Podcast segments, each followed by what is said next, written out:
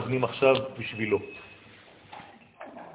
חודש שבט הוא חודש מיוחד שאנחנו קוראים בו בתורה העניינים הקשורים ליציאת מצרים. לא רק שאנחנו קוראים עניינים שקשורים ליציאת מצרים, אלא לעניינים שקשורים ליעד, לארץ ישראל.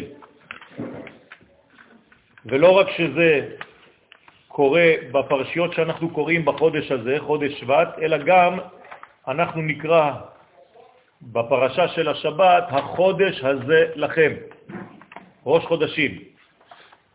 יש קשר מהותי בין חודש שבט לבין חודש ניסן. אם אנחנו קוראים החודש הזה לכם, שמדובר בו בניסן כמובן, ואנחנו קוראים את זה בחודש שבט, חכמים עשו בכוונה תחילה שנקרא את מה שקשור לחודש ניסן בחודש שבט. מה אנחנו צריכים להבין? שיש קשר פנימי שקושר בין שני החודשים. ומהו הקשר הזה? הכניסה לארץ ישראל והאחיזה שלנו כעם בארצנו, בארץ הקודש. ולכן בשבט דווקא אנחנו מחדשים ומחזקים את האחיזתנו על הארץ הזאת, ובט"ו בשבט באופן מיוחד וספציפי, הלכה כבית הלל, אנחנו מסמלים את כל העניין הזה וקובעים יום בו יש סדר, כמו שיש בניסן, באותו יום, בט"ו לחודש, ט"ו בניסן, ט"ו בשבט. זאת אומרת שיש קשר גם כן מהותי בין ט"ו בשבט לבין יציאת מצרים. הקשר הוא ברור, יציאת מצרים זו יציאה מרובד המחשבה כדי לממש דברים בחיינו. מי שלא מתרגם מחשבה למעשים, הוא נמצא במצרים, בקומה שנקראת מצרים, בקומה שאי אפשר לממש את המחשבות למציאות. וזה הכלא הגדול ביותר. לכן מצרים נמצאת בקומה של ראש, וצריך להוזיל אותה, להוריד אותה למדרגה, להזיל אותה למדרגה של גוף. בין הראש לבין הגוף יש את הצוואר, וחז"ל קובעים בקבלה שכאן נמצאת מצרים, בעורף שבצוואר, עורף זה אותיות פרעה, זאת אומרת שפרעה בעצם אוחז ביציאה מהמחשבה למעשה. במילים פשוטות, פרעה זה כל כוח שמונע מאיתנו מליישם דברים בחיים. אז כל אחד יש לו פרעה משלו. ולכן, תחת פרעה יש את שר הטבחים, את שר המשקים ואת שר האופים. זה הכל בגרון שלנו. מפה אוכלים, מפה שותים, מפה נושמים. אז כל הדמויות התנכיות האלה הם פשוט קודים. זה פשוט צפונות של התורה, כדי שנבין שתחת שליטתו של פרעה, יש לנו בעצם את כל האלמנטים, שלושה, שמאפשרים לנו להכיל ולהפנים את מה שנמצא במציאות העוטפת. אז בעזרת השם אה, כתבתי שיעור, הוא ארוך, אני לא יודע כמה נספיק, אבל בעזרת השם נתקדם. בספר בני יששכר מופיע צירוף שם השם השייך לחודש שבט, והוא ה' י' ו' ה'. אתם יודעים שלכל חודש יש צירוף הוויה שונה. אתם מכירים את השם י' כ' ו' כ', אבל השם הזה יש לו פרמוטציות. יש לו בעצם שינויים, שינויי צורה. 12 שינויים כאלה יכולים להיות עם השם הזה, בגלל שיש שתי אותיות זהות, פעמיים ה', לכן אפשר לראות את השם הזה מופיע בצורות שונות כל חודש. וכל חודש, לפי האותיות של השם, זה תמיד אותו שם, זה השם שמהווה את הכל, לכן קוראים לו שם הוויה, שם של ההוויה כולה. לפי הצורה, הסדר של האותיות, אפשר לדעת את התכונה הפנימית שבחודש. מה שמעניין אותנו היום זה לדעת מאיפה יצא הצירוף הזה. צירוף זה יוצא מראשי תיבות, הפסוק בספר ויקרא, פרשת בחוקותיי, סוף פרק כ"ז, העוסק במעשרות הבקר והצאן. כך כתוב שם, וכל מעשר בקר וצאן, כל אשר יעבור תחת השבט, שבט זה מקל, העשירי יהיה קודש לשם. זאת אומרת שמעבירים את הצאן דרך פתח קטן, וכל הזמן מקים על העשירי וצובעים אותו בצבע. עכשיו, כל הכבשים כבר נכנסו מפה לפה. לוקחים את כל הכבשים המסומנות בצבע, וזה המעשר. כלומר, אחד מתוך עשר. עכשיו, התורה אומרת לנו עכשיו, היא מוסיפה לנו משהו, לא יבקר בין טוב לרע. כלומר, אם העשירי הוא לא כל כך יפה, אם החיה לא כל כך יפה, אסור לך לעשות אחרת. אתה לא יכול לעשות, להגיד, טוב, זה לא בסדר, בוא ניקח אחת אחרת, לא. מה שעובר עשירי, מסמנים. אלא אם כן הוא פסול. נכון, אלא אם כן הוא פסול. ולא ימירנו, אסור להמיר אותו בחיה אחרת. ואם המר ימירנו, והיה הוא ותמורתו יהיה קודש, לא יגאל. כלומר, אם אתה מעביר את שניהם ואתה אומר, לא, במקום זה ניקח את זה, שניהם עכשיו הופכים להיות מעשר. בסדר? עכשיו, מה זה קשור לחודש? מה אכפת לי מכל העניין הזה עכשיו? ומה הקשר לחודש שבט? אלא שבשעת המעשר מוציאים בזה אחר זה את הבקר ואת הצאן דרך פתח קטן, וכל חיה עשירית מסומנת בצבע כדי שתהיה ניכרת כמעשר. זה הבנו. רבי משה דוד ואלי, זצ"ל, התלמיד של הרמח"ל הקדוש, מסביר כי הפתח הקטן דרכו עוברות החיות הוא סוד המלכות. כלומר, ספירה עשירית, לכן זה המעשר, בעשר הספירות, הספירה התחתונה ביותר, זאת שקרובה אלינו, זאת שנקראת כנסת ישראל, עם ישראל, מלכות של הקדושה, שכינה, כל אלה שמות נרדפים של המלכות.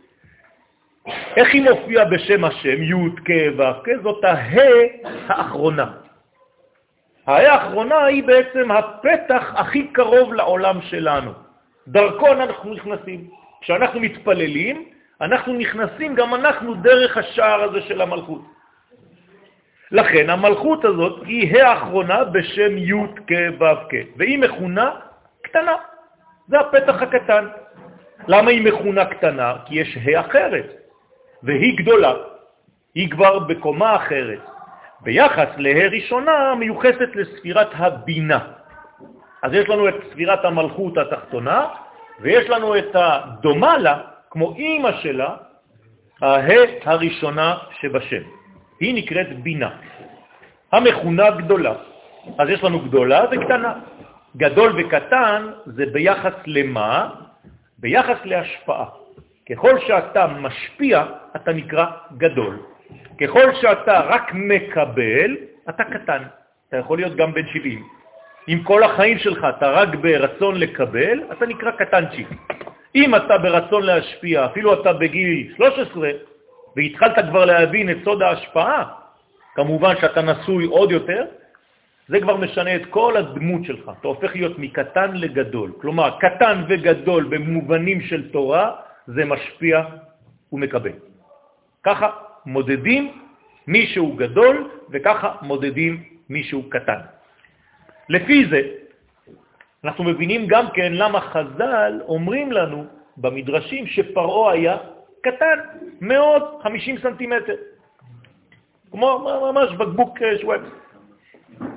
למה? מה אכפת לי לדעת את הגודל? ומשה היה עשר אמות, חמש מטר. כלומר, חמישים סנטימטר פרעה, חמש מטר משה. נו באמת, אתם חושבים שזה היה העניין? חז"ל באים לרמוז שמשה היה בשיא הגודל, כלומר בשיא הנתינה. אין בן אדם בעולם הזה שנותן כמו משה. ואין בן אדם אגואיסט שמקבל כמו פרעה. כלומר, יש לנו פה אנטיתזה בין הגדול ביותר לבין הקטן ביותר, ושניהם נפגשים במצרים. כמובן, לא רק כדמויות שהיו בהיסטוריה, זה כל אחד מאיתנו. יש לו אחד כזה בגוף שנקרא משה, ואחד כזה בגוף שנקרא פרו. תלוי למי אתם נותנים את הזכות קדימה, מי מנצח אצלכם, הרצון לקבל או הרצון להשפיע.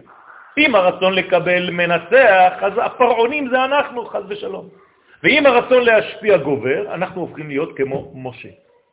לפי זה יוצא שעניין הבירור נעשה באמצעות המלכות. הרי אמרנו שהמלכות היא הספירה העשירית, ממעלה למטה, הכי תחתונה, הכי קרובה לעולם שלנו, אז עשירי, עשירי זה 1 על 10. אז אותו דבר כמו מעשר. מה זה מעשר? אם הרווחתי 1,000 שקלים, אני נותן 100, כלומר 1 מתוך 10. ודרכה נקבע היסוד העשירי שהוא המעשר. למה המלכות הזאת, המעשר, אני צריך להחזיר אותו? למה כשאני מרוויח עשרה שקלים אני צריך לתת שקל אחד למעשר?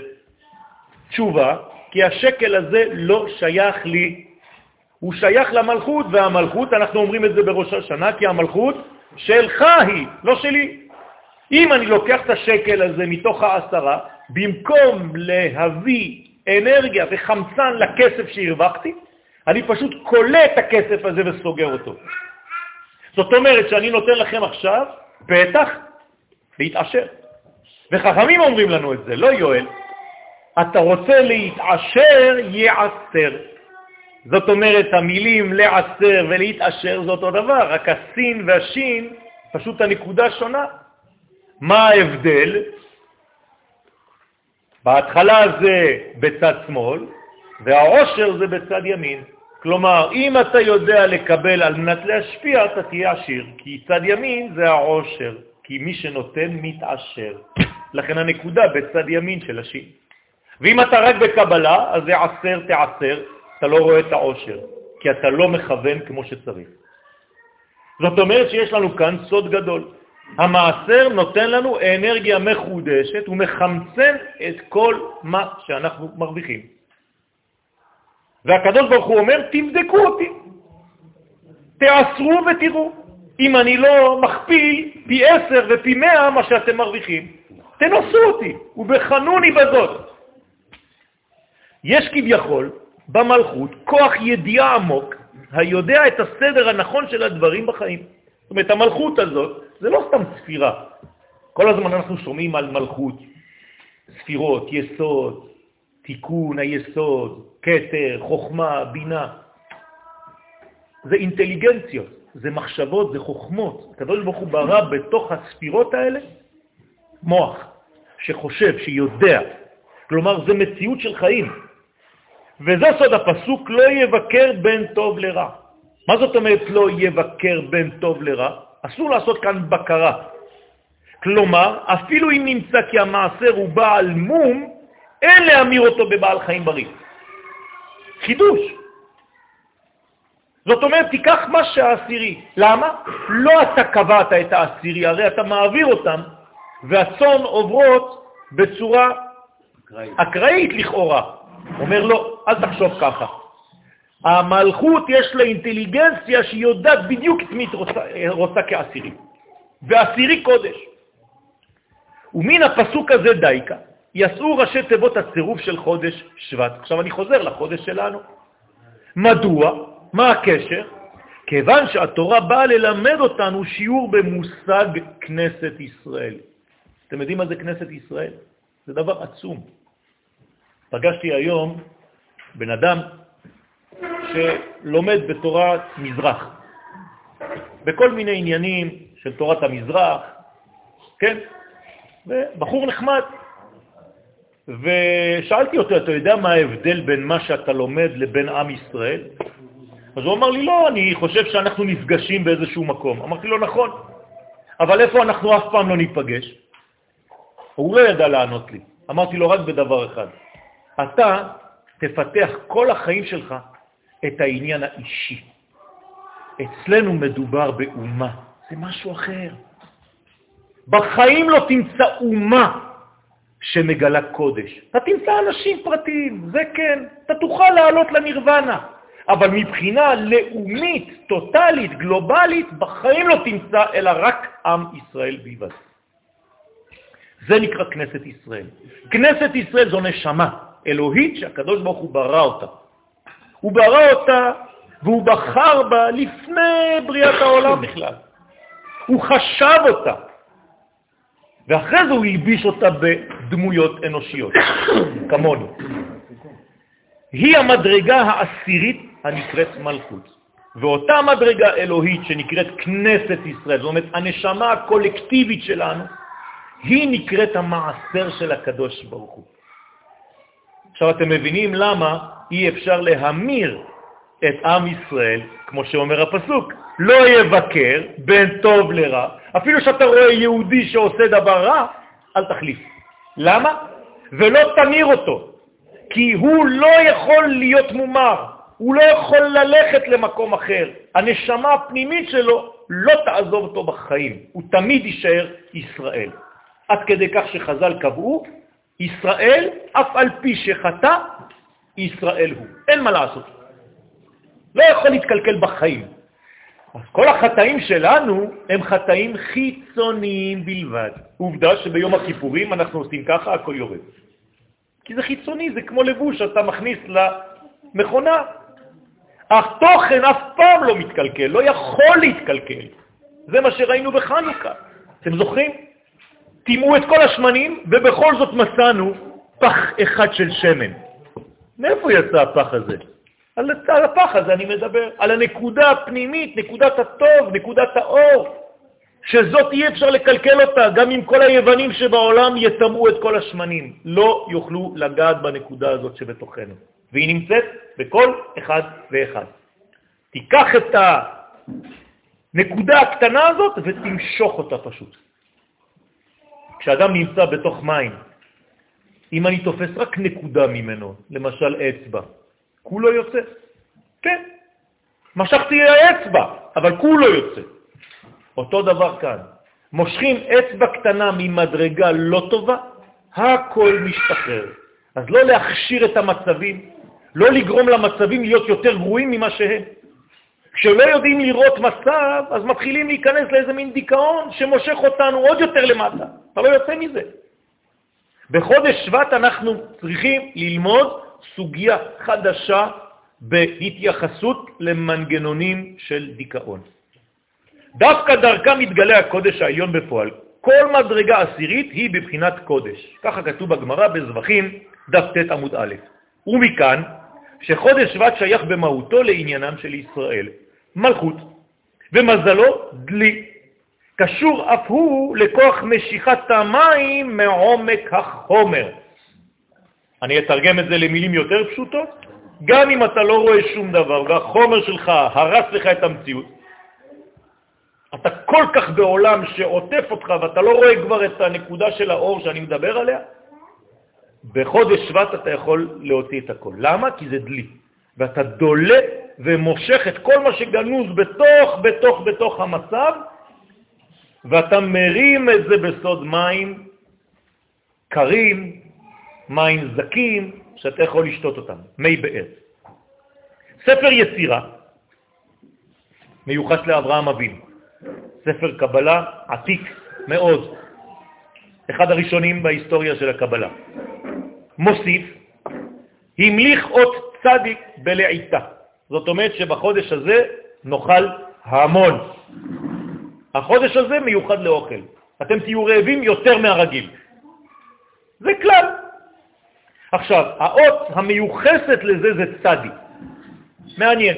לא ניכנס עכשיו לכל הפרטים כי השיעור ארוך. וקשר לו קטר וכו', וצר בו דלי בעולם, כלומר המזל שלו, אוסף הכוכבים, הוא דומה לדלי, וחודש שבט בשנה, וקורכבן בנפש זכר ונקבה. כלומר, האיבר הפנימי המיוחס לחודש הוא הקורכבן. בסדר? עכשיו, יש לנו פה כמה אינפורמציות.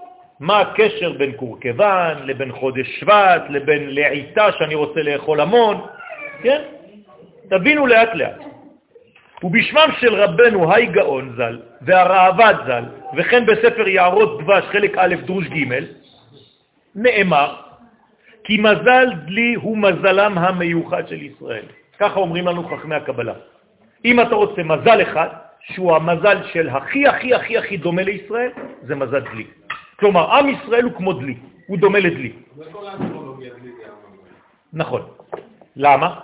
כל האוסטרולוגיה באה מעם ישראל. זאת אומרת שאברהם אבינו הוא זה שגילה לעולם את הכוח האסטרולוגי הזה. אנשים לא יודעים את זה, רק האנשים אחרי זה הלכו וסטו לכל מיני כיוונים, שם הם נשלטים על ידי המזלות. אברהם היה לו כוח לעלות מעל המזל, זה מה שנקרא, ויוצא אותו החוצה, ויאמר לו, תספור הכוכבים. אז הוא היה בעצם השורש, היסוד של עם ישראל, שקשור למזל דלי. כי הוא כמו אב טיפוס של כל האומה. בסדר? ומי שעוסק בתורה, בתורה מסוגל להטות כוח המזלות לכל אשר יחפוץ.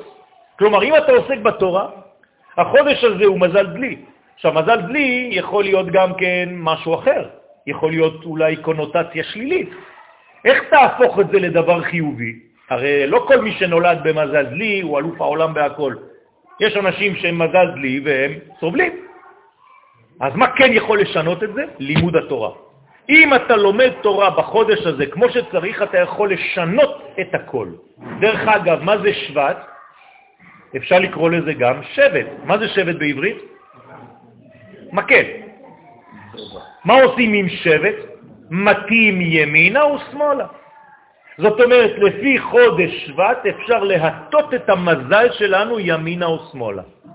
לכן בחודש שבט באופן מיוחד ניתן להשתמש בכוח הדלי לשאיבת מי התורה מעומק האדמה, מעומק הכתוב. איפה האדמה פה? הפשט. הפשט של התורה זה כמו אדמה. מי שלא חופר בתוך האותיות של הפשט, זה כאילו הוא לא חפר בתוך האותיות, בתוך האדמה, אז הוא לא יכול למצוא את המים שבתורה. אי אפשר ללמוד את התורה רק בקריאה חיצונית, פשוטה של הסיפור. זה נחמד עד כיתה ג', אבל אחר כך צריך ללמד את הילדים שיש כאן סודות. אתה לא יכול לקרוא את התורה סתם בפשט ולהישאר בקומה הזאת. זה שהסוד בפשט. בוודאי, הסוד הגדול הוא בפשט, אבל צריך לפתוח אותו, לפענח אותו, לפסח אותו, כמו שעשה יוסף. יוסף נקרא במצרים צפנת פענח, כלומר יודע לפענח צפנים. זה הכוח של יוסף. כך תובן אמירתו של אברהם לפי דרשת חז"ל במסכת יומא כ"ח, ובין משק ביתי הוא דמשק אליעזר. נכון? ככה מכנה אברהם את עבדו, את משרתו. מה אומרים חכמים? עבדו, זקן ביתו שהיה דולה ומשקה מתורת רבו לאחרים. כלומר, מי היה הדולה הראשון, או הדולה הראשונה, כן? זה דמשק אליעזר. מה הוא מסוגל לעשות, הדולה הזאת? להוציא תינוק שקיים, אבל בהסתר, נכון? מה עושה דולה? היא מגלה תינוק שנמצא. היא לא ממציאה תינוקות. אז למה אחרים לא יכולים? כי הם לא יודעים, לא רואים, לא מבינים איך להוציא משהו ממשהו, או ממישהו. אז מה זה דולה בעצם? זה להוציא חיים מתוך חיים. מה אמרתי לכם בתחילת השיעור? מה קורה בחודש הזה? אנחנו יוצאים ממצרים. ואיך יצאנו ממצרים? גוי מקרב גוי. כלומר, מי הייתה הדולה הראשונה בהיסטוריה? הקדוש ברוך הוא בעצמו, משה, המשרת שלו בעולם הזה. מן המים משיתיהו, כלומר הוא יודע להוציא תינוקות מתוך מי שפיר. מן המים משיתיהו. דרך אגב, מה זה משיתיהו? אם זה היה אני שמשיתי את משה, אז, אז זה לא היה צריך להיות כתוב ככה. מה זה משיתיהו? אומרים חכמים, אל תקרא משיתיהו, אלא משיתו. זאת אומרת, הוא מוציא אחרים. האנשים מבינים את זה הפוך, כאילו הדרשה היא שאנחנו הוצאנו את משה. זה לא נכון. זאת אומרת שמשה מסוגל לשחרר אנשים מהכלא. יש לנו ספר, ברוך השם, שהקדוש ברוך הוא זיכה אותנו להוציא, על עין בית שמות, ואחד מהשמות שמסוגל להוציא דברים זרים מהגוף שלנו זה שם משה בהיפוך אותיות, מם, ה ושין. ראשי תיבות מעולם הוא שמך. זה הקדוש ברוך הוא פשוט. אבל באותיות זה הכוח לשחרר מכלא. רמז למזל דלי, שהוא כמו אבל המשמש את התורה, משולה למים. אז התורה היא מים, ומזל דלי, מה הוא עושה? הוא דולה מהתורה את כל מה שצריך לדלות. ואז הוא נותן לנו את הפן העמוק. מה קורה במים האלה שיוצאים מעומק האדמה? זה מים טהורים, מים זקים, מים צלולים, מים קרים שמרבים את הנפש. כך התורה שיוצאת מבטן התורה, התורה העמוקה, היא תורה שמחיה את האדם, היא תורת חיים. היא לא תורה רדודה שיכולה לייבש את האדם, חז ושלום, ואני לא ממציא דברים ממני, זה הזוהר אומר את זה. מי שלומד את התורה רק בחלק הנגלה, הוא עושה את התורה ליבשה. אבל מי שלומד את התורה בעומק, זאת אומרת שהוא הולך עמוק ודולה את המים שלה, אז הוא מרווה את הצמאון של כל מי שצמא לשמוע. ובדור האחרון, בדור שלנו, אנשים צמאים, ולכן כשהם לא מוצאים את התרופה הזאת, את הרתיעה הזאת, את המים הצלולים אצל חכמי ישראל, אז הם הולכים לחפש במקום אחר, הם לא אשמים מסכנים. הם רוצים תשובות. כלומר, הבעיה היא אצל המחנכים. אבל הדור זקוק למים עמוקים. וכיוון שאין לעבד רצון משלו, אלא עושה תמיד רצון אדונו, כך מזלם של ישראל הוא כמו עבד המשמש להשגות עמוקות יותר בתורה ובעבודת השם בכלל. אני מסכם, עד כאן, בחודש שבט אפשר ללמוד וצריך ללמוד את התורה בעומק, ולא צריך לפחד. אנשים הולכים אצל אנשים שלא לומדים את התורה הזאת ושואלים אותם האם אפשר ללמוד. בטח שהם יגידו לכם לא. אתה הולך לרופא עיניים ושואל אותו על פצע ברגל, מה אתה רוצה שיגיד לך? הוא לא מומחה לזה, הוא לא מבין בזה. צריך להיזהר, רבותיי, הפחד הזה הוא פחד של השטן, של יצר הרע, שהוא פשוט מחבל בעם ישראל. חכמי החסידות וחכמי הקבלה, כולם פה אחד אומרים שבדור הזה לא רק שמותר, אלא חובה ללמוד את התורה הפנימית הזאת. ואפשר להשיג אותה, כי גם המדע מאפשר לנו היום השגה של התורה הפנימית הזאת. לשליחתו של מסק אליעזר הייתה מגמה יסודית ועמוקה, למצוא את האישה המיוחדת שתהיה בבחינת מלכות ליצחק ולהוליד ממנה את עם ישראל. זאת אומרת, את מי בחרו כדי להוליד את עם ישראל? את הדלי, שהיה דולה. זאת אומרת, מה זה מזל דלי? זה המזל שמסוגל להמציא ולחפש ולמצוא את מי? את רבקה, את הבסיס, את האימא של האומה הישראלית. ומתי זה? שוב פעם בחודש שבט, כי זה מזל דלי. זאת אומרת שבמזל דלי בחודש שבט אני יכול ללמוד סוגיות שקשורות למלכות, לכנסת ישראל, לאדמת ארץ ישראל, לאדמת הקודש. זאת הגאולה האמיתית. על כן אמר העבד, והיה נערה אשר אומר אליה, התינה קדך, ואמרה שתה. מה זאת אומרת? לא רק שתה, גם לגמליך. באיזו תכונה הוא רוצה? חסד. חסד של נתינה, כמו שאמרנו קודם. הוא לא רוצה אישה אגואיסטית שתהיה האימא של עם ישראל. כלומר, אישה נורמלית היא אישה בעלת חסד, ותורת חסד על לשונה. זה העניין של אישה. דרך אגב, מי שעדיין לא נשוי, אסור להתחתן עם אישה שאין לה רוחב לב. צריך להסתכל באישה בעיניים שלה. כתוב אישה קלה שעיניה טובות, אין כל גופה צריך בדיקה. ככה אומרת המשנה. מה זה עין טובה? לארג'ית, נותנת כל הזמן. אישה קמצנית שכל הזמן דואגת ואומרת, לא, אל תביא לי אנשים, אל תכניס לי מישהו לבית וזה, צריך להיזהר מאוד. כן. בעיה. בעיה. אז בעיה. בסדר, אז בעיה. זאת בעיה גדולה. צריך לחנך לזה. צריך לפתוח לזה. ואמרה שתי. היא האישה אשר הוכיח השם לבן אדוני. זאת אומרת שזה חינוך לא רק לאישה, מי זאת האישה פה? כנסת ישראל, זה אנחנו. גם בי יש אישה כזאת, גם בך יש אישה כזאת.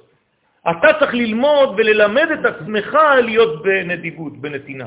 ואז גם כן הדברים משתנים גם בבית. ללמד שכבר בשורש האומה הישראלית מופיע סימן הדלי, שדולה הוא משקה, לא רק דולה, נכון? הוא יכול היה להיות דולה. לוקח לעצמו, לא, דולה כדי להשקות, כלומר מקבל על מנת להשפיע. זאת התכונה המנצחת. לא בכדי בחר משה רבנו עליו השלום להתחיל ביאור התורה בחודש שבט דווקא. מתי משה מתחיל את הסיפור של התורה ומבאר אותה ב-70 לשון? כמו שכתוב בדברים, בעשתי עשר חודש. מה זה עשתי עשר? בחודש ה-11. אנחנו עכשיו בחודש 11. הואיל משה באר את התורה הזאת. כלומר, משה מבאר, מה זה מבאר? לשון באר. כלומר, ממתי משה מבאר, משחק את המשחק של הבאר? בחודש שבט. ואז הוא נותן אותה בעצם למי? לאומות העולם. כל העולם מכיר בתורה בזכות חודש שבט. כלומר, זה החודש שעם ישראל יכול לדלות את התורה בעומק ולהפיץ אותה לכל העולם, כן, מבחינה שיכולה להיות ידידותית למשתמש. אנחנו לא נותנים את התורה בתוך, בכל עוצמתה, אלא מה שיכולים לקבל. לפי הגרון. לפי הגרון. משה רבנו, כן, שאיבד את מזל דלי לביאור התורה, הוא לקח את מזל דלי, הוא החליט שזה דווקא בחודש הזה שהוא צריך לעשות ביאור גדול. ויתרו שהיה יודע חוכמת המזלות, היה מחשב גדול יתרו, נכון? הוא עבד עם פרעה, הוא היה אחד מהיועצים שלו. בשעה שאמרו לו בנותיו, איש מצרי הצילנו וגם דלו דלה לנו, וישק את הצאן, הבין מיד את שורש העניין וידע כי מדובר באחד מבני ישראל הקשור למזל דלי. זאת אומרת, זה לא סתם, הבנות והתורה מספרת לנו את מה שהם אמרו לו. אז הוא אומר, מה? בן אדם כזה שיודע לדלות ולתת, עזבתם אותו? מה, אתם משוגעות? לכן ענה יתרו לבנותיו, למה זה עזבתם את האיש? איש בגמטריה שבט. זאת אומרת, חודש שבט זה כדי להגיע להיות איש, להיות אנשים. במקום שאין אנשים, השתדל להיות איש. איש זה מדרגה, גבר. יתרו אינו מבין מדוע לא ניצלו בנותיו את כוחו של האיש. מאוחר יותר הוא גם אומר, אתה ידעתי כי גדול השם מכל האלוהים, כלומר שהוא זיהה את הכוח הגנוז בשם י' כו' מתי? בחודש שבט. אתם רואים כמה דברים קורים בחודש הזה? מה זה אומר? יתרו מי זה? הוא המייצג של מי? של אומות העולם, נכון? הוא הגדול שבאומות העולם. אם הוא אומר לנו שהוא מקבל שהשם הוא גדול מכל האלוהים, זאת אומרת שבחודש שבט, מה יכול לקרות בהיסטוריה? הכרה של אומות העולם בכוח של עם ישראל ושל הקדוש ברוך הוא, של י' כו' גמר התיקון. ביום ההוא יהיה השם אחד ושמו אחד. שהוא גדול, שהוא השולט על כל הטבע, שעולה בגמטריה אלוהים.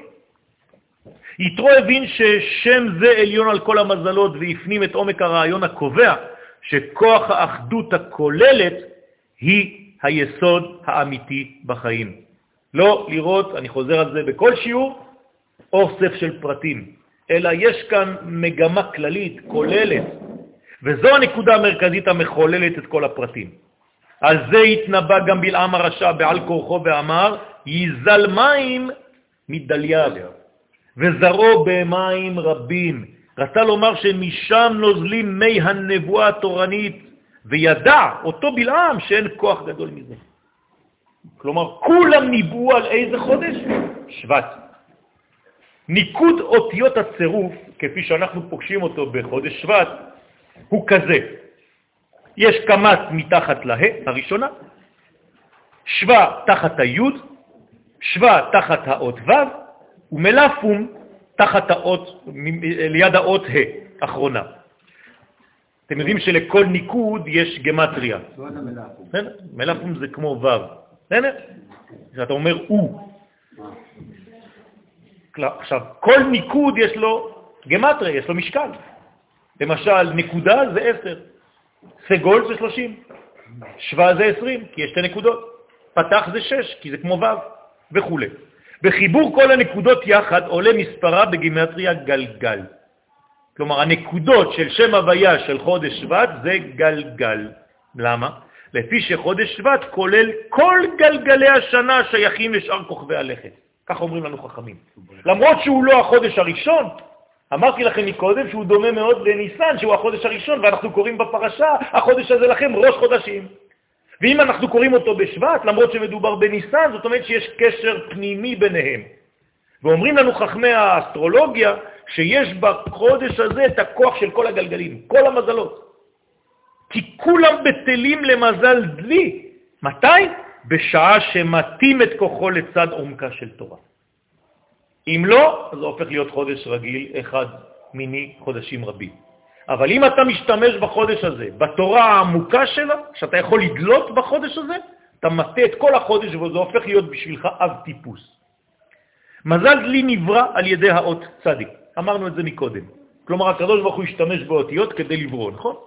אז גם כאן, הקדוש ברוך הוא השתמש באותיות כדי לברוא. ברוך שאמר והיה. לפי זה, היא גם, הוא גם אחד הסימנים הקשורים לגאולה בסוד בקשתנו בתפילה, את צמח דוד עבדך מהרת תצמיח וקרנות תרום בשועתך. זאת אומרת שהצדי זה האות שבראה את מזל דלי. אז אם הצדי בראה את דלי, זאת אומרת שהצדי יש בה את הכוח של הגאולה האחרונה. סליחה. באיזה עידן אנחנו נמצאים היום, רבותיי? בעידן? מה? באיזה עידן אנחנו נמצאים? בעידן הדלי. למה? כי זה הגאולה האחרונה. הגאולה האחרונה היא מזל דלי. כולם יודעים את זה, אפילו מחוץ ליהדות. את צמח דוד עבדך מהרת הצמיח. אז מה זה הצמח הזה? מאיפה הוא צומח? מה זה צמח? הוא בוקע גם כן את החומר, לא? כמו הדלי, שעוד נכנס לתוך החומר ומוציא מים. זוהי גאולה שהיא ממטה למעלה. זאת אומרת שהיא צומחת מתוך החומר ועולה לכיוון השמיים. כלומר, היא מחפשת את השמיים מתוך החומריות. היא לא עוזבת את החומריות, הרי הצמח נשאר עם השורשים באדמה. זה המשיח האמיתי. משיח אמיתי קשור לאדמה, אבל הוא גם עולה לשמיים. כדוגמת הצמח הבוקע את האדמה מרוב שאיפתו לערכים העליונים, מבלי לעזוב את האדמה. כך גם המים נשאבים מעמקי החומר, עולים הם למעלה ויחד עמם מתקדשת כל המציאות. זה נקרא להוציא מים מתוך האדמה. על פי סדר הדגלים ייחס הרב בספר שערי אורה את חודש שבט לשבט אשר. כלומר, השבט המיוחס לחודש הוא אושר. אשר זה אושר. מה זה אושר בעברית? לאשר משהו. וכשאני מאשר, מה אני עושה? אני לוקח משהו שהיה בשורש ומופיע אותו בתוצאה, נכון? כלומר, אני מעתיק, העתק, הדבק. זה נקרא אושר. כלומר, האושר הוא כפל. תמיד. אדם מאושר זה אדם שיודע להכפיל דברים. לכן הנצרות עשתה זיוף מזה, ואותו אחד הכפיל את הלחמים, כדי להראות שכאילו הוא המשיח. בגלל ש... אמרתי, אנחנו מתרגמים מדרגה עליונה למדרגה תחתונה. למשל המלכות, איזה, איזה מספר יש לה? פעמיים 26. נכון? זה נקרא שם בן. זה מימוש הפוטנציאל בלי לזייף. אם הפוטנציאל זה 26, אז המלכות היא 26 כפול 2. זהו, 52. אם אתה לא משקר בדרך, אם מה שהיה בשורש אתה מופיע בתוצאה, זה נקרא שאתה מלך. זה נקרא מלכות, זה נקרא משיח. משיח לא מזייף. משיח, מה שיש בפנים, הוא יופיע בחוץ. לכן אשר זה העניין. הוא מאשר דברים, ובברכתו נאמר, מאשר שמנה לחמו. מה זאת אומרת? מה? לא, שמנה. שמנה, לא שמנה. כן? ובספר דברים, וטובל בשמן רגלו, רגליו. מה זה אומר? זה אומר שאשר שמנה לחמו, מה זה שמנה לחמו? יש שפע, יש שמן. זאת אומרת שהלחם שלו, שהפך להיות מלוחמה להלחמה, הוא מלחין בין העולמות, הוא מקשר בין מדרגה למדרגה, ולכן הוא טובל בשמן רגלו. זאת אומרת שכל העניין שלו זה לטבול בשמן. שמן זה רמז לספירת החוכמה. מי שיש לו שמן בבית, אם נשבר לכם בקבוק שמן בבית, זה סימן מעולה. אל תצעקו, להפך, תרקדו, לא על השמן, ליד. בטח, לא, אל תעשי בכוונה. על זה דרשו חז"ל במנחות, כיוון ששמן זית מצוי שם, באיזה בית? אזי חוכמה מצויה שם. תדעו לכם שיש חכמים בבית. אם שמן נופל לכם ונשבר, זאת אומרת שיש בבית מישהו שהוא חכם, לפחות אחד. יש חוכמה, גם אם הוא נשפך. מדובר בחוכמת הקודש. מה זה חוכמת הקודש? חוכמתו של הקדוש ברוך הוא. לא חוכמה אנושית. הגנוזה בתורה, וכשמופיע מזל דלי במפת השמיים, מתחזק הכוח בעם ישראל לדלות חוכמה זו כדי לשכלל את העולם כולו בסוד, כולם בחוכמה עשית. אני מתרגם את זה לדברים שלנו. בחודש הזה אני יכול לתרגם את החוכמה האלוהית הזאת ולעשות ממנה דברים, לשנות מציאות. זה נקרא כולם בחוכמה עשית. אז מלאה הארץ קניינך. אתם רוצים להכפיל, אתם רוצים להתעשר ולהיות באושר בכל התחומים. זה החודש הזה. מי שמשקיע בחודש הזה ויוצא, יודע לדלות את המים הגנוזים בחומר, אז הוא מצליח. לכן זה יציאת מצרים. מה זה יציאת מצרים? להוציא ניצוץ קדוש מתוך זבל, מתוך חומר. זה מה זה יציאת מצרים. כל הסיפור זה רק זה. סליחה? כן, כן, כן, כן. נכון, כל אחד רואה במקצוע שלו. רוב השמן, כן, היה מצוי בחלקו של שבט אשר. נכון, ככה זה, ככה לומדים. כן, רוב השמן היה בחלקו של שבט אשר, מעניין. רמז לחוכמת הקודש הייתה בקרבו. הזוהר הקדוש יודע לקשר בין התורה לבין החוכמה ואומר, אורייתא מחוכמה נפיקה. כלומר, מאיפה התורה יצאה? מחוכמה אלוהית, מחוכמה עליונה.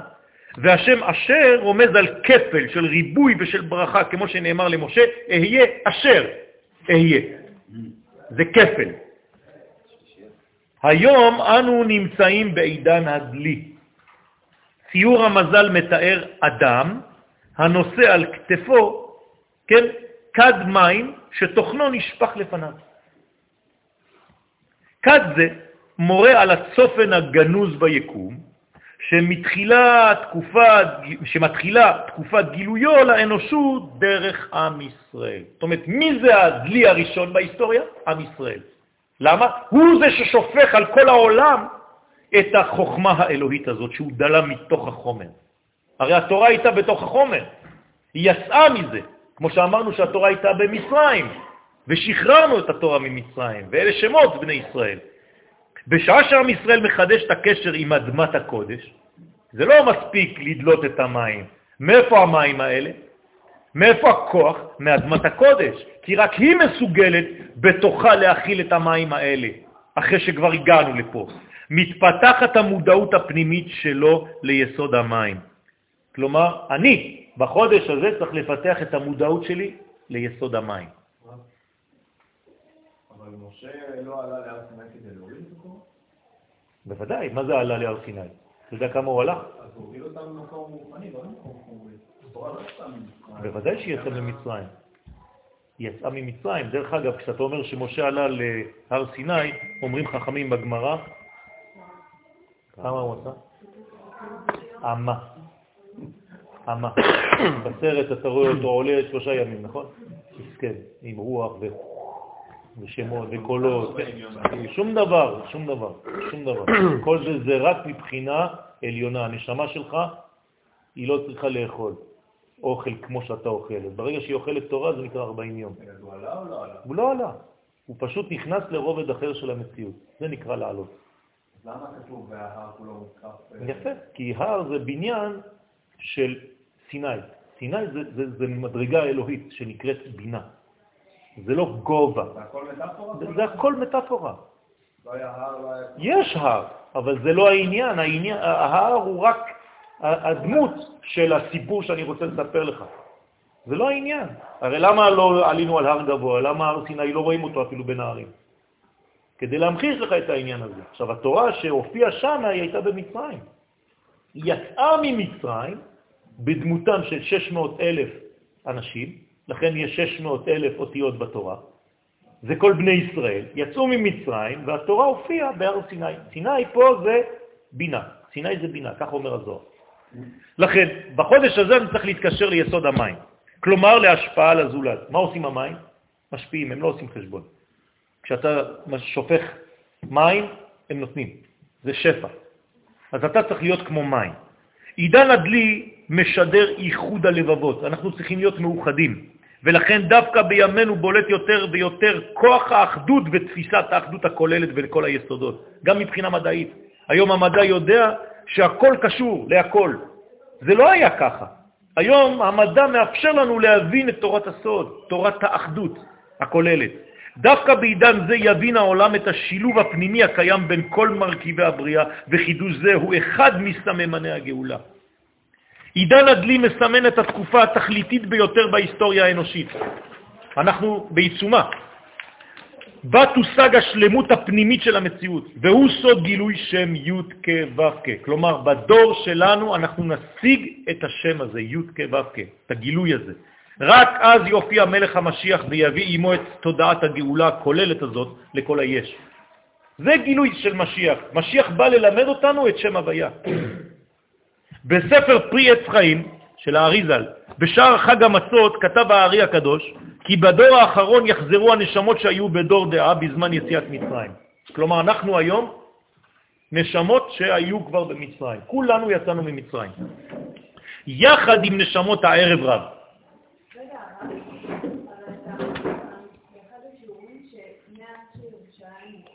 כן.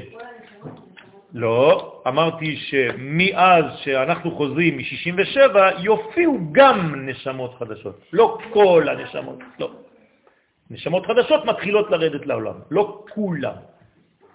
רובנו נשמות שהיינו במצרים. יש מאיתנו שהן נשמות חדשות, כן. לכן, והצטרכו לתקן את כל הקלקולים שנגרמו אז. כלומר, כל השחקנים שהיו ביציאת מצרים נמצאים היום. ואנחנו עכשיו צריכים לתקן, שמו אותנו בזירה אחרת חדשה, ויש לנו את כל השחקנים ועכשיו צריך להסתדר. מה שקלקלנו אז, חייבים לסדר עכשיו, נגמר. בגלל הערב רב איבדו ישראל את המעלה של בילה המוות לנצח, נכון? שזכו לה במתן תורה. כלומר, מה זה הערב רב? מי שמאייש, מי שמייאש אותנו, כן? בגלל שהוא מאייש אותנו, אז הוא מייאש אותנו ממה? מהאמונה שאנחנו צריכים לחיות לנצח. אנשים לא מבינים מה זה לחיות לנצח, הם אומרים, וואי, איזה שעמום, מה יהיה, כבר ככה נמאס לי כבר, מה זה לחיות לנצח? אז פשוט זה רמה אחרת של מודעות. מי שחי בעונג הפנימי הזה, כמו בשבת, ברמה הפנימית הזאת, הוא לא רוצה שזה ייגמר בחיים. אין דבר היום שקרוב לדבר הזה כמו, טוב, אני לא רוצה להיכנס לפרטים, אבל יש דבר הכי הכי קרוב למדרגה הזאת שאנחנו לא רוצים שזה ייגמר בחיים. והדבר הזה זה מה שאנחנו נזכה בביאת המשיח. פשוט העונג שאתם מכירים היום זה זיופים. ובכלל, אם אתם כל השבת במריבות ובכל מיני דברים כאלה, אז זה לא, זה לא שבת, זה, זה לא זה השבת. שבת זה מדרגה אחרת, רבותיי, אנחנו צריכים להשיג את השבת, אני לא מדבר על יום השביעי. כולם נכנסים ליום השביעי, אבל מעטים מאוד מאיתנו נוגעים בעונג הזה של, של השבת. יש לפעמים יותר נגע מאשר עונג, חז ושלום. הערב רב הוא סוג של נשמות קטנות הדואגות לעצמן בלבד, ושורש זה עמד ביסודו של חטא העגל. כלומר, מאיפה בא חטא העגל? זה רק נשמות אגואיסטיות, נשמות קטנות.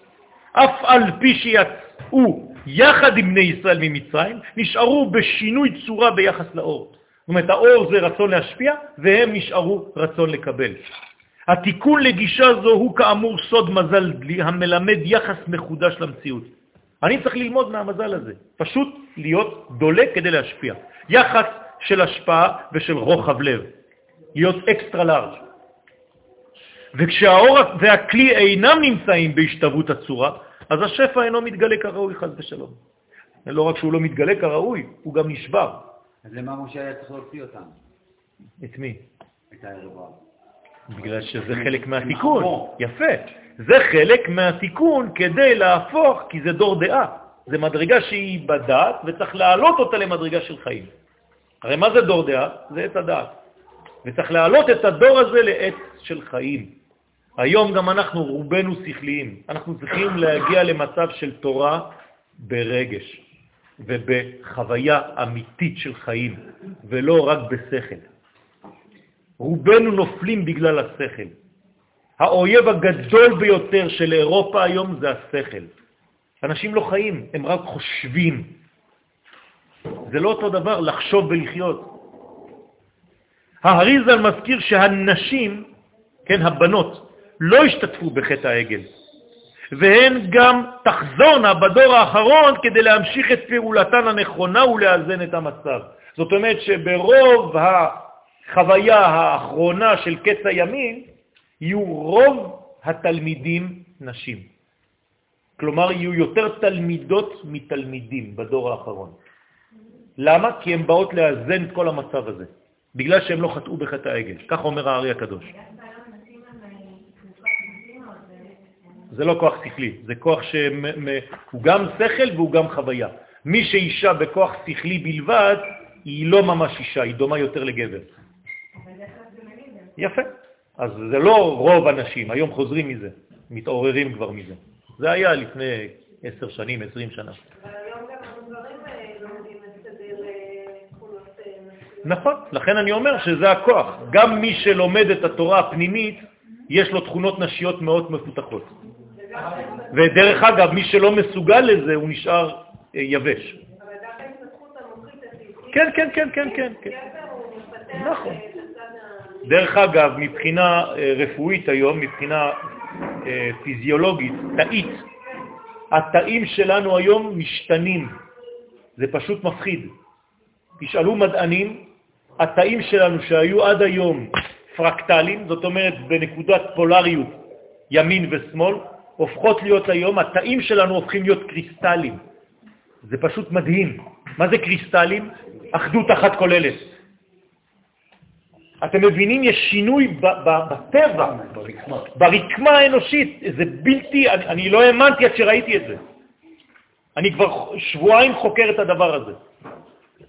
היינו ביפולרים, ועכשיו אנחנו הופכים להיות קריסטלים זקים. הכל משתנה בגוף שלנו, האנושות משתנה. אתם לא מבינים מה, מה, מה זה אומר. אני לא יכול להיכנס לזה, פשוט אני נפלתי. נפלתי השבוע מרוב הגילויים האלה. משהו, משהו, משהו עולמי קורה. זה לא קבלה, זה לא לימוד. התאים שלנו משתנים. זה אומר שאנחנו רואים עכשיו בצורה כוללת את המציאות, כבר לא נקודות, נקודות, נקודות.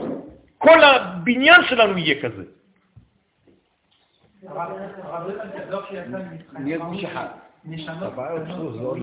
לא. לא, כולם, רק הערב רב. כן. נשמות קטנות. יפה, נשמה קטנה, זאת אומרת נשמה שמתלבשת במציאות, זאת אומרת, הנשמה זה התוכן הפנימי, אבל מי מגלה אותה? גוף, נכון? אז הגוף קטן. אה. זאת אומרת, הלבושים שלה. כמובן שאנחנו מדברים על נשמה, זה הצלם. צלם זה הלבוש שלה. סליחה? לא, ערב רב לא היה מצרי. ערב רב היה מחפש את עצמו. הוא יצא בגלל שהוא ראה את משה עם כריזמה. יש הרבה אנשים שיצאו ממצרים. שלוש כתות יצאו ממצרים. יש כאלה שיצאו בגלל שמשה היה כזה נראה טוב. יש כאלה בגלל שהם אמרו, טוב, אנחנו רואים שמצרים הולכים לאיבוד, אז עדיף ללכת עם המנצחים, עם הקבוצה המנצחת, ויש שהלכו בגלל שהם הבינו את המגמה האלוהית. אז זה, זה לא מצרים. דרך אגב, מה זה מצרים? גם ישראל היו מצרים שם. לא היה עדיין גוי או ישראל, זה היה עדיין הבנים של יעקב, כל אחד היה צריך לבחור ביציאת מצרים איפה הוא נמצא. עובדה שבמכת חושך 80% מבני ישראל כבר לא נקראו בני ישראל, שהרי רק הוא לבני ישראל היה אור. לשאר היה חושך, אז הם כבר לא כלולים במושג בני ישראל. זה היה בזמן ששמנו את הדם על המשקוף. שם החלטנו איפה אנחנו נמצאים, לאיזה קבוצה אתה שייך. זאת אומרת שאפילו בינינו, בתוך עם ישראל צריך לעשות בירורים. היה צריך לעשות בירור, בוודאי. ביציאת מצרים, זהו. והיום גם? לא. היום זה כבר מדרגה אחרת. היום זה התקפיה והתהפכה, כלומר להפוך את הגויות שבי לישראל, אבל זה בתוכי. רגע, אבל בכל המכות היה הבדל בין בין הנוצרים לישראל. נכון? אז למה דווקא במבחן הוא בכורות? שם הם מתו. שם כולם מתו. שם כל מי שלא רצה לצאת מת, מי שלא החליט לצאת מת. כן, כן, כן. ולמה הוא, הוא מת דווקא שם? כי זה ג' ראשונות. הרבה חושך ומכת בכורות. למה חז"ל במסורת שלנו חילקו את הפרשיות וערה שבע מכות ובו שלוש מכות? זה בכוונה תחילה, כי הם רצו לרמוז לנו שמדובר בעשר ספירות, בקומה של עשר ספירות, שיש שבע של גוף ושלוש של ראש. ופה בפרשת בו אנחנו בשלוש ספירות של ראש. טוב, אני מקצר, כי זה שיעור ארוך קצת. בעידן זה יופיע מלך המשיח, כלומר בעידן הדלי, לפי שכל עניינו הוא החזרת החיים הנצחיים לעולם. זה מה שעושה המשיח, הוא מחזיר את הנצח. אותו כוח הוא זה שפעל ביציאת מצרים כדי להוציא את הניצוץ הקדוש ישראל מהעבדות לחירות. אלא שעומק מושג החירות אינו מתייחס אלא לדבר אחד בלבד. מי זה חירות? למי אני רוצה חירות? חירות ממלאך המוות. זאת החירות האמיתית. מי שרוצה לצאת מהכלא כדי להיכנס למדרגה אחרת, הוא נכנס לכלא אחר. החירות האמיתית, אומרים לנו חכמים, וצריך להבין את זה, זה חירות אחת, חירות מהמוות, ממלאך המוות. לבליית המוות על ידי הנצח. זהו טבעו האמיתי של העולם. לא הטבע שאנחנו רואים היום, אלא שקיימת בעיה והיא כנראה מופיעה תמיד לפני כל גאולה. כך היסוד הזה הוגדר בתורה, ולא שמעו אל משה מקוצר רוח ומעבודה קשה. הם לא רוצים לשמוע, למרות שמדובר במשה. אתם הייתם הולכים לשיעור של משה רבנו? היום כן, בדיעבד, נכון? אז למה לא הלכתם כשהיינו כולנו במצרים? אה? גם אני. לא הלכנו לשיעור שלו, הרי כולנו מאותו דור. שם, כשהוא היה אומר שיעור בשבע וחצי או בשמונה, לא היו באים. מתוך מאה אנשים אולי עשרים היו באים, מסכן. מה, אחרי שהם יקרו? לא, לפני שהם יצאו. ולא שמעו למשה. עכשיו, אתם יודעים למה? התורה אומרת למה. מקוצר רוח. מה זה קוצר רוח? אתה רוצה להגיד לי שזה קוצר נשימה? תגיד קוצר נשימה. אני עובד קשה? לא. קוצר רוח זה משהו אחר. מה זה קוצר רוח? חוסר סבלנות. אנשים עצבניים, אין להם סבלנות לכלום. זה יותר מדי, תפסיק, יאללה, תקצר כבר. כמו באינטרנט היום, אם התמונה לא עולה תוך שנייה, אתה לוחץ כמו איזה משוגע על העכבר, טה-טה-טה, טה-טה-טה, טה-טה-טה-טה. איזה מהירות זאת, 100 מגה, שטויות במיץ.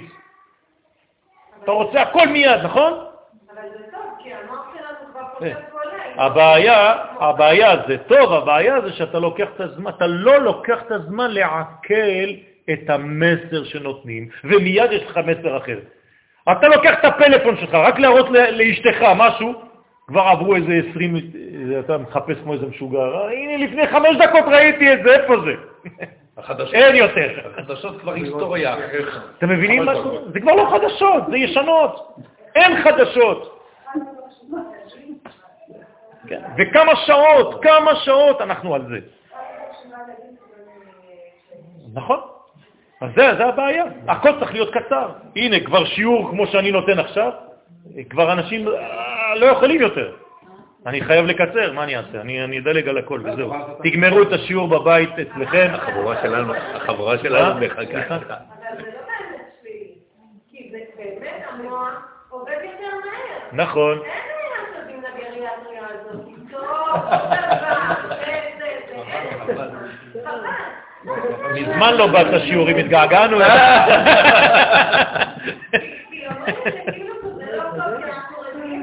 לא אמרתי שזה לא טוב, אמרתי יעשה למחכה לו.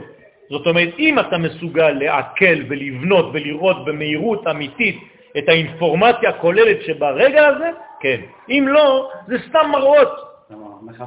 זה חולף עליך? הילדים. טוב, קיצור הרוח זה קיצור הרווח.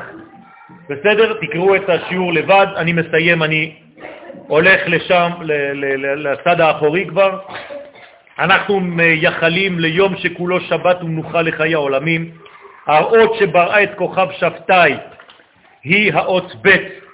מה הקשר לכוכב שבתאי עכשיו? אה?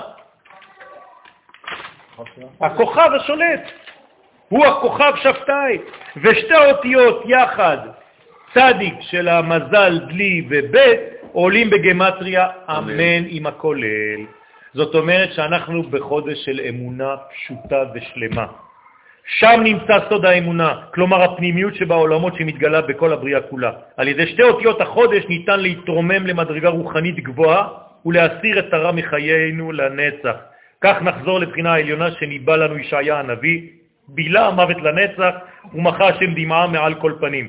אז תתמלא החיצוניות מן הנצחיות. זה אותן אותיות. והאור הגנוז מששת ימי בראשית יצא ויאיר על ישראל בגילוי מלכותו יתברך בעולם במהרה בימינו אמן.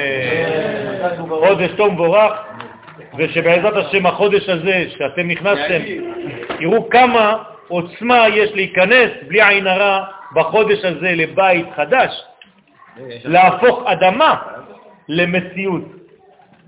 וברוך השם, בלי עין הרע, הקדוש ברוך הוא יסיר מכם כל עין הבישה, ושבעזרת השם ישמור עליכם מכל עין רעה. ושכל מה שתקעו, תצליחו, וכל מי שבא לשמח אתכם ולהקשיב ולבוא לשיעור, גם כן יהנה מאותה זיווה, מאותה, מאותו כוח, מאותו אה, זיו עליון שזורם על כולנו. אמן כן יהי רצון. תפילת ערבית.